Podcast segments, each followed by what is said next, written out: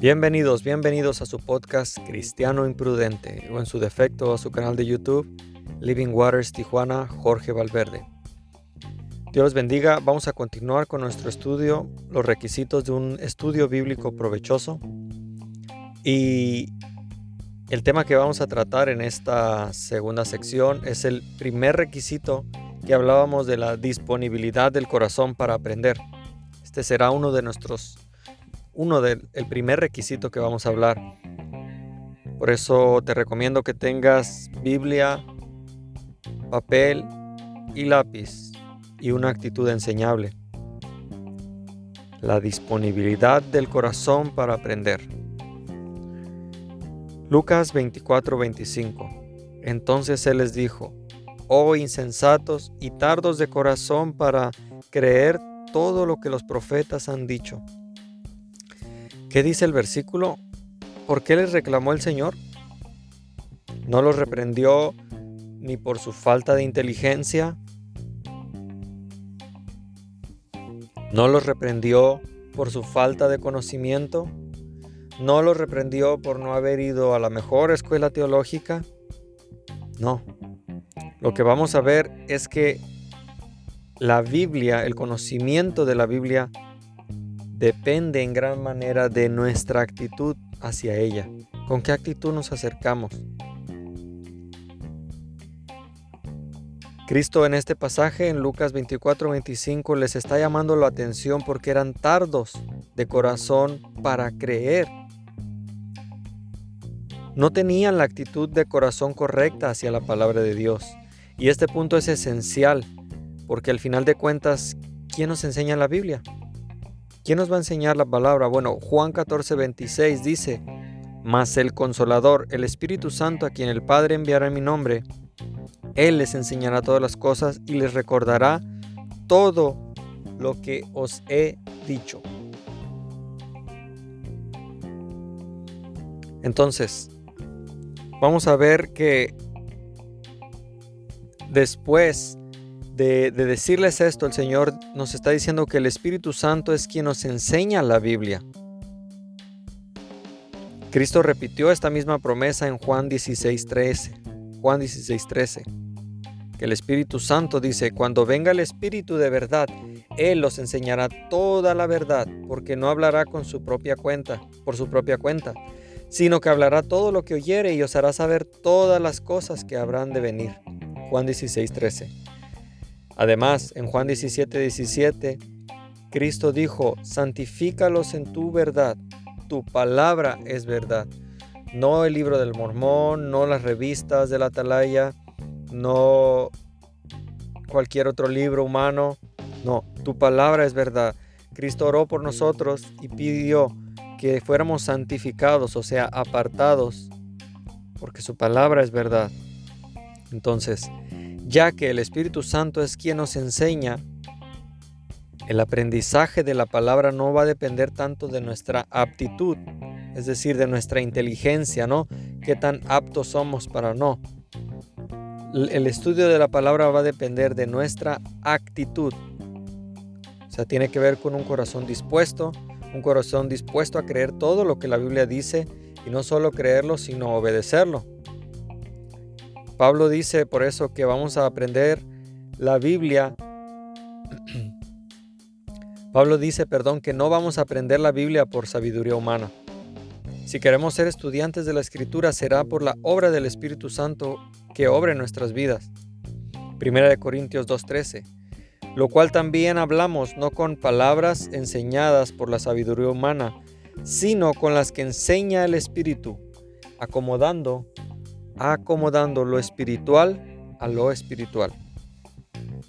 Si bien es verdad que hay un mensaje general en la Biblia, un mensaje básico en la Biblia, que cualquier persona, ya sea cristiana o no, puede entender si lo lee, eso es en sentido general, en, nuestro, la palabra de Dios no es un libro cualquiera, ¿no? Tampoco es un libro muy difícil de entender en un sentido general.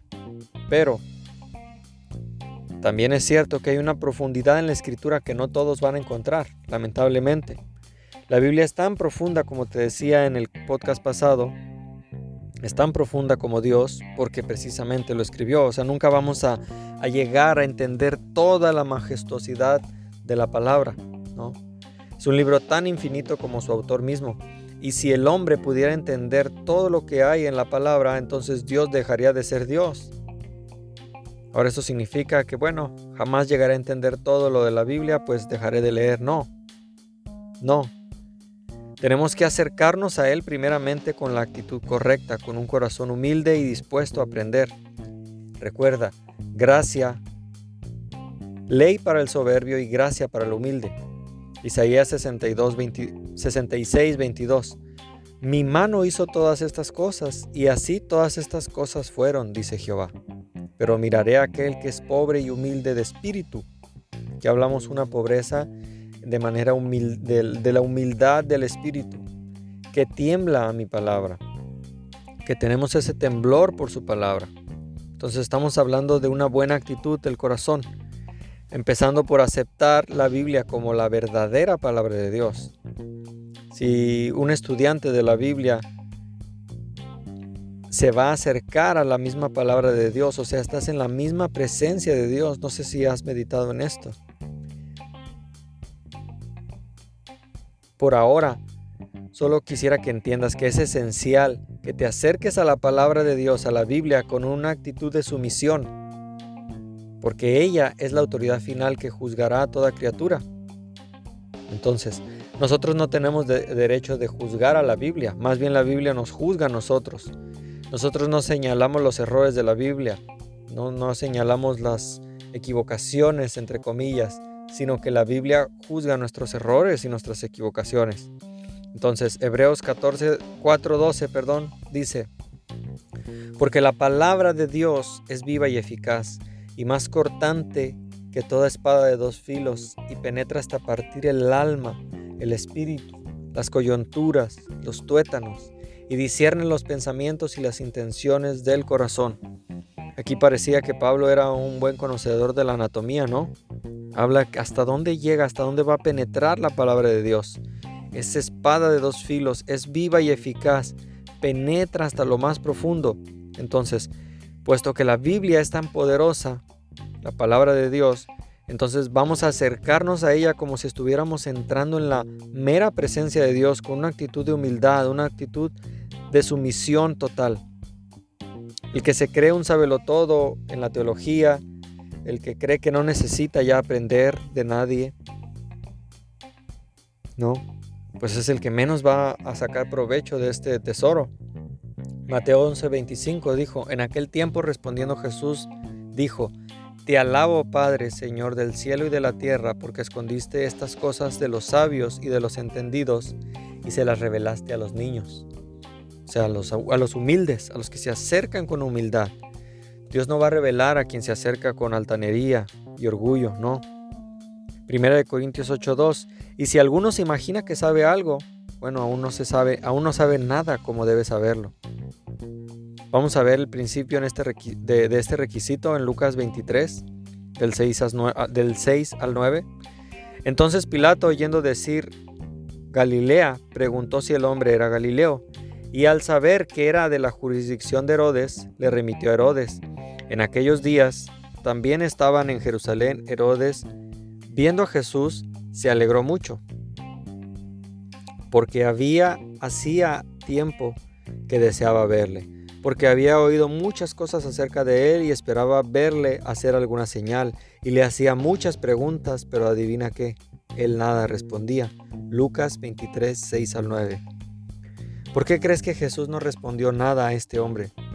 Él deseaba verle, Hacía mucho tiempo había oído muchas cosas acerca de él y esperaba verle hacer alguna señal.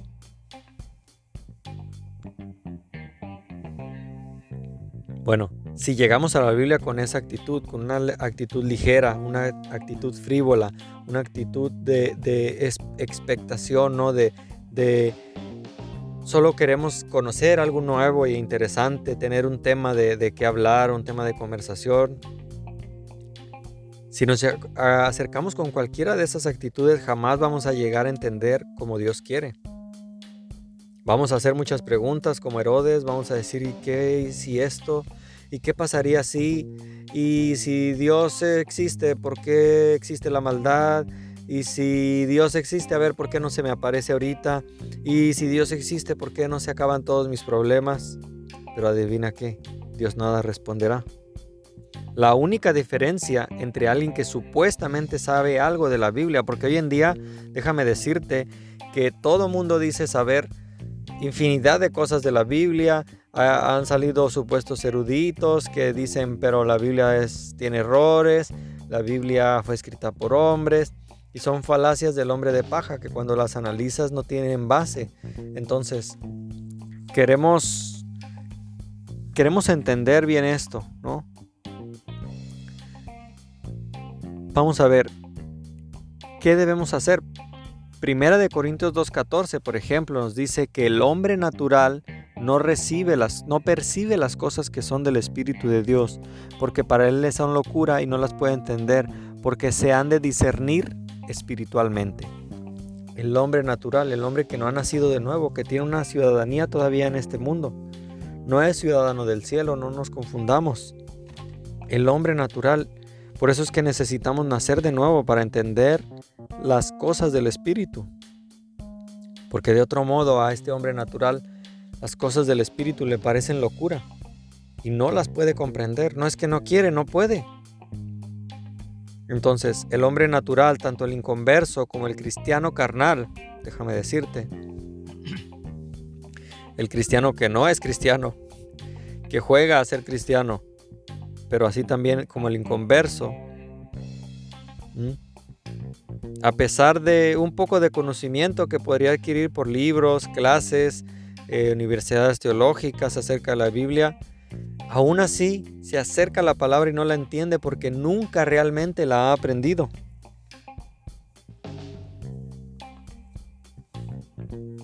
Entonces, estamos por terminar esta primera sección. Debemos acercarnos a la Biblia entonces en nuestro estudio pensando en las necesidades de los demás.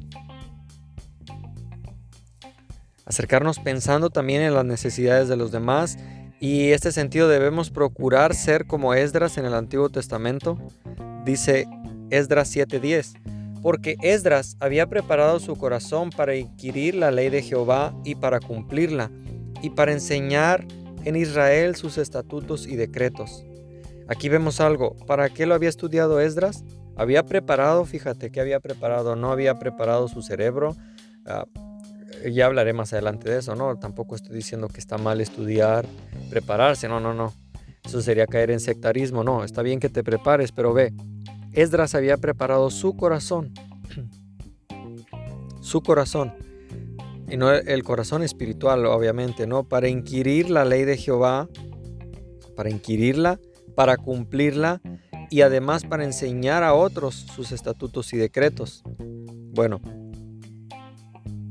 tenemos que ser buenos estudiantes de la Biblia, queremos ser buenos estudiantes, queremos escudriñarla, queremos estudiarla. Pero también tenemos que estar dispuestos a cumplir la ley de Jehová. Y además debería ser nuestro deseo vivir conforme a lo que estamos aprendiendo. Es difícil, no te estoy diciendo que es fácil, tampoco te estoy diciendo acércate a la Biblia hasta que tengas una vida perfecta. Adivina cuándo te vas a acercar si nos esperamos a tener una vida perfecta para acercarnos a la palabra de Dios, nunca, nunca. Señala a cualquier hombre en este mundo, cualquier pastor, cualquier papa, cualquier sacerdote, cualquier hombre que exista.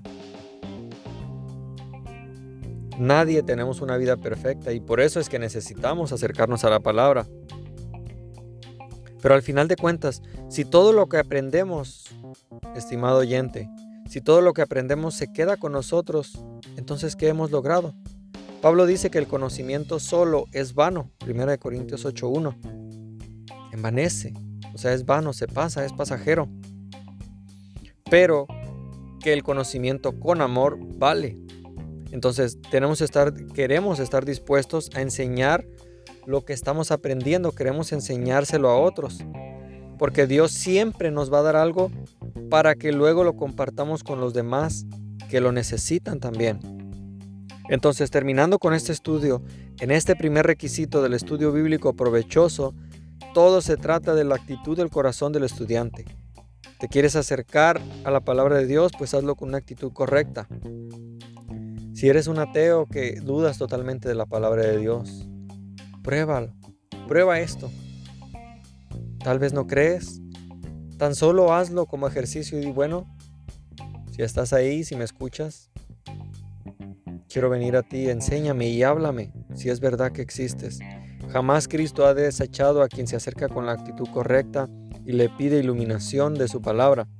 Entonces, si uno se acerca con la actitud correcta, Dios le enseñará su libro de maneras increíbles, de maneras que jamás lograste pensar. Es que este conocimiento es tan poderoso. Pero todo se trata de la actitud que tienes, no de tu aptitud, no de tu aptitud, no que tanto conoces, no quién eres, no qué títulos tienes, no, todo se trata de la actitud. El cristiano nunca debería decir, yo no puedo conocer la Biblia como el pastor, o yo no puedo conocer la Biblia como ese maestro, o yo no puedo conocer la Biblia como ese sacerdote, no, porque el mismo espíritu que le enseñó al pastor de tu iglesia o a esta persona es el mismo espíritu que vive ahora si eres hijo de Dios. ¿Cómo saber si eres hijo de Dios? Pues te, invito a que veas otro de mis estudios eh, en, en, el canal de Living Waters Tijuana, donde comparto el Evangelio. Ahí podrás escuchar algunas de las oportunidades que he tenido de compartir para que sepas si eres hijo de Dios. Pero el Espíritu de nuestro Creador, el Todopoderoso, el Omnipotente Dios, es el Espíritu que vive en ti si eres hijo de Dios. Y si Él puede hacer toda esta creación, los cielos, la tierra y todo lo que hay, déjame decirte que seguramente puede enseñarte a ti. El majestuoso Dios que hizo el universo, no creo que sea muy difícil que te enseñe a ti y a mí la palabra de Dios. Entonces, acércate a la palabra de Dios con una actitud sencilla, una actitud humilde, una actitud sumisa listo, dispuesto a aprender, a obedecer y compartir con otros lo que Dios te hable. Dios te bendiga, ojalá que hayas podido eh, entender el mensaje y que lo pongas por obra, que vayas con más personas, que les compartas la palabra, que estudies la palabra y que dispongas tu corazón como lo hizo Esdras. Dispón tu corazón para inquirir la palabra, para cumplirla y para enseñar a otros. Tal vez en esta parte digas enseñar, si apenas estoy aprendiendo y, estarías en lo correcto. Eh, al inicio es más esencial lo que aprendes que lo que enseñas, ¿no? Y nunca dejamos de aprender. Yo tengo pocos años enseñando en mi iglesia y déjame decirte que cada vez necesito más de seguir aprendiendo pero siempre acercándome a la palabra de Dios con temor y temblor, sabiendo que Él es poderoso, que yo soy humano, que yo soy falible, pero Él no. Dios te bendiga, cristiano imprudente, y ojalá puedas compartir este podcast con alguien más. Dios te bendiga.